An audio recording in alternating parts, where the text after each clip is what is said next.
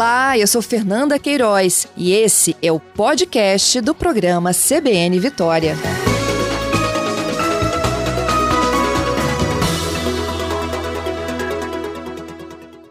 Manuela, bom dia.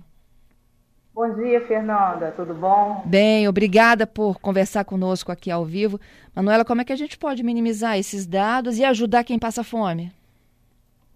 Oi, Fernanda. É, eu, eu, primeiro eu vou contextualizar, viu, porque é um assunto bastante complexo e a gente passa é, não só pelas necessidades nutricionais e, e, as mazelas humanas, mas por políticas públicas também. Uhum. Né? Então, assim, o sistema CFN-CRN, é, ele tem por missão, está né, tá lá na missão dele a garantia do direito humano à alimentação adequada e saudável. Né? Então, a gente já, na nossa missão, já se compromete com a questão da segurança alimentar e nutricional em benefício da sociedade. Né? Então, é, quando a gente fala em segurança alimentar e nutricional, a gente não está falando apenas de acesso aos alimentos em quantidade e qualidade suficiente.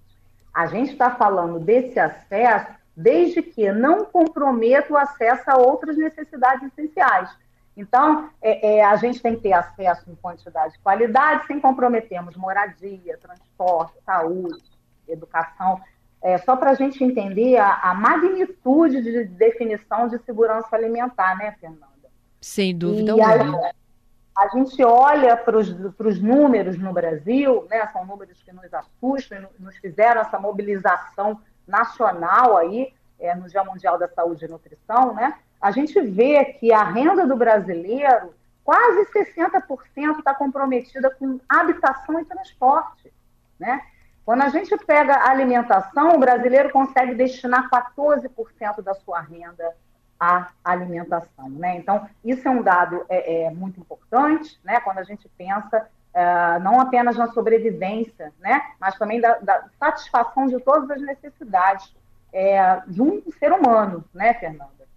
E aí, por outro lado, a gente tem a questão da insegurança alimentar, né? Que é um texto, é um tema não tão novo assim, né? Um termo utilizado quando a pessoa não tem acesso regular e permanente a alimentos, como você falou aí no início do programa, quanto em quantidade quanto em qualidade suficiente.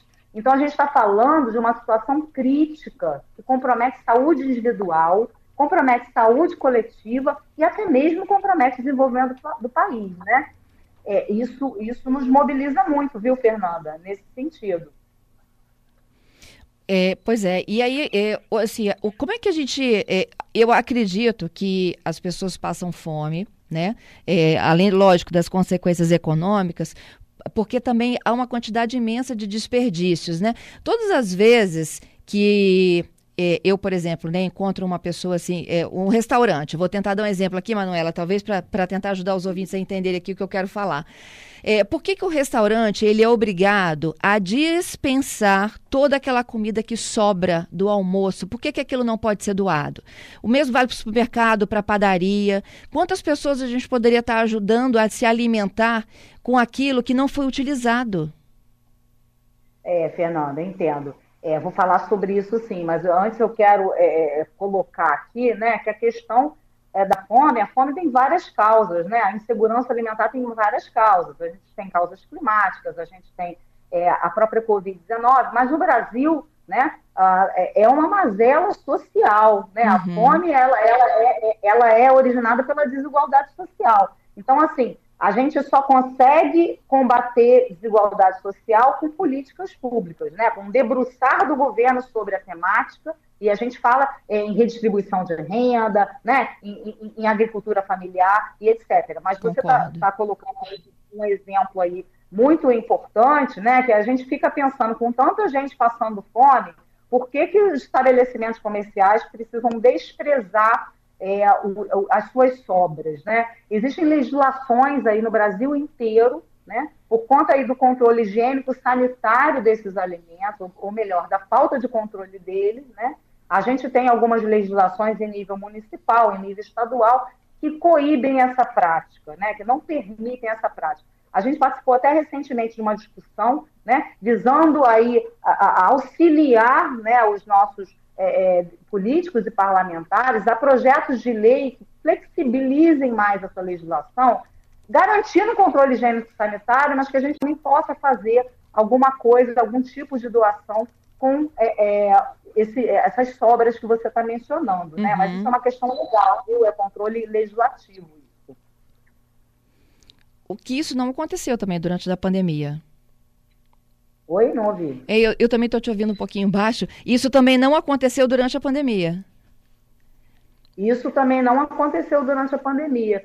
É, na verdade, a gente continuou com a mesma legislação, né? Mas a pandemia, ela certamente agravou os números da fome. Sem dúvida né? alguma. Escancarou a fome, que, né, que em muitos casos ela não era percebida. Isso, e, e Fernanda, há, não há uma distribuição, você está me ouvindo melhor?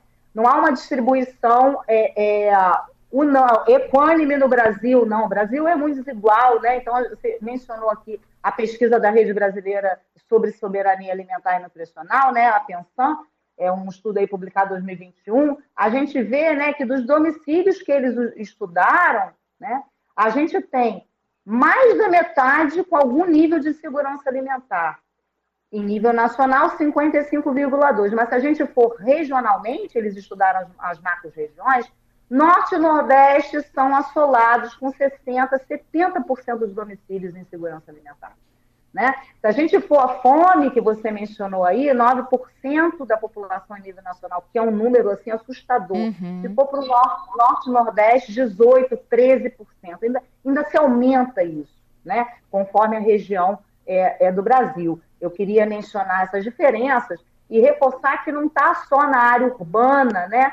Muito pelo contrário, a insegurança alimentar hoje é maior em determinadas áreas rurais do que nas urbanas, né? Podendo atingir aí a, a, a, as áreas urbanas podem ter 12% da população em fome, por exemplo, né? Então são números que a gente precisa trazer à tona, precisa mobilizar a sociedade, né? Estou falando aqui de políticas públicas, mas eu acho que cada um tem que se comprometer também, sabe, Fernanda? A gente não pode banalizar uma situação de fome.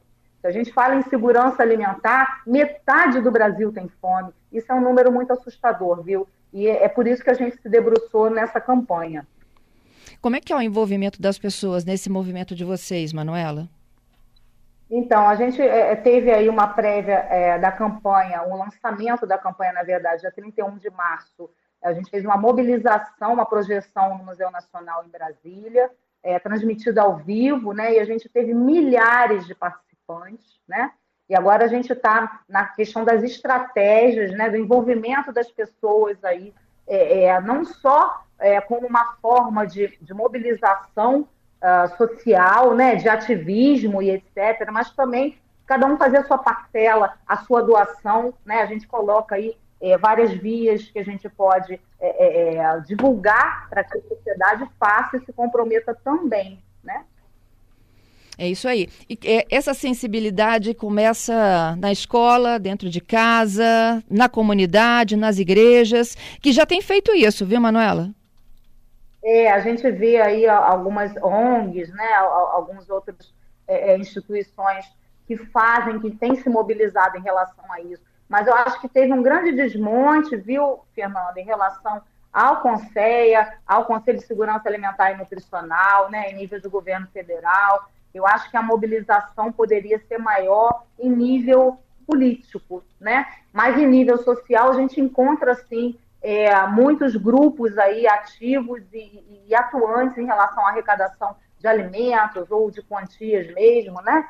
É, e conseguindo fazer trabalhos que são gotinhas no oceano, mas que fazem toda a diferença, sem, sem dúvida. Uhum. A gente uhum. também tem essa cultura do doar, né? do cuidar, do, do, do desenvolver voluntariamente com projetos sociais, isso é muito importante, sem dúvidas. É, e é um momento propício, né? Porque tem um monte de candidato aí que vai disputar as eleições de 2022 e que podem assumir essa pauta da mobilização para reduzir o número de pessoas que vivem hoje nessa insegurança alimentar.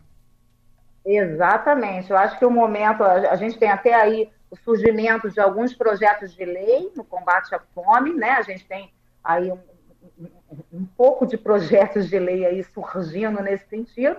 É, certamente há uma, uma tentativa de carona né, nesse sentido, mas eu espero francamente que alguns políticos assumam isso de uma forma séria, né, de uma forma fora de, é, do palanque, né? É, pensando que a gente está vivendo é uma mazela social, a fome é uma chaga social, né? E são seres humanos passando fome, são crianças, são famílias inteiras, é, em difer diferentes comunidades, né? A gente tem também a questão das, dos quilombolas, dos indígenas. Enfim, a gente precisa realmente ter projetos de lei, ter uma sociedade atuante, né? E a gente precisa gritar, gritar, porque metade do Brasil sofre insegurança alimentar. É isso. Queria te agradecer, Manuela, por passar aqui conosco e dar detalhes da campanha. Eu que agradeço, Fernanda, pela divulgação e apoio aí à nossa campanha, viu? Uma boa semana para vocês. Para você também.